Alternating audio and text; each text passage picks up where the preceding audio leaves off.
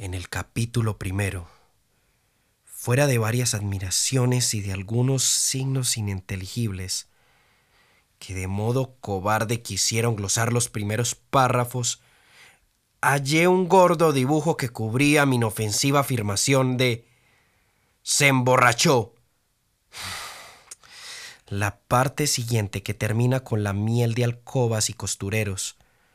María fue brutalmente hollada. Un espíritu débil de ajusticiable romanticismo paseó su destrucción por mis simples acotaciones a las novelas del 800. El calificativo de bruto dado por Octavio al ojo del lector fue negramente borrado con sombra de injusticia, como podrán afirmarlo los lectores inteligentes. Mi sueño siguiente, que arrastré como una bella y chispeante beodez por carreteras y prostíbulos, fue cambiado en su mayor parte con fanática supresión de todo lo oliente a mujeres y a sexto mandamiento. Esta notable intromisión del corrector viene a tirarme una barra luminosa de justicia sobre el cerebro.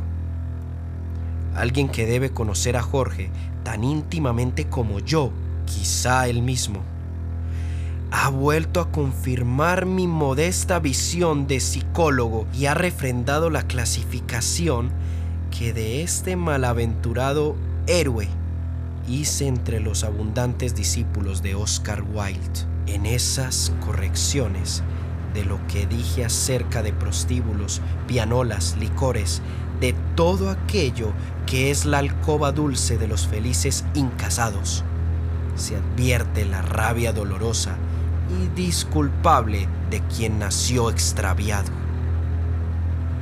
La última parte de ese capítulo primero, suave y melosa como despertar de virgen, tuvo la fortuna de quedar también virgen del lápiz contralor.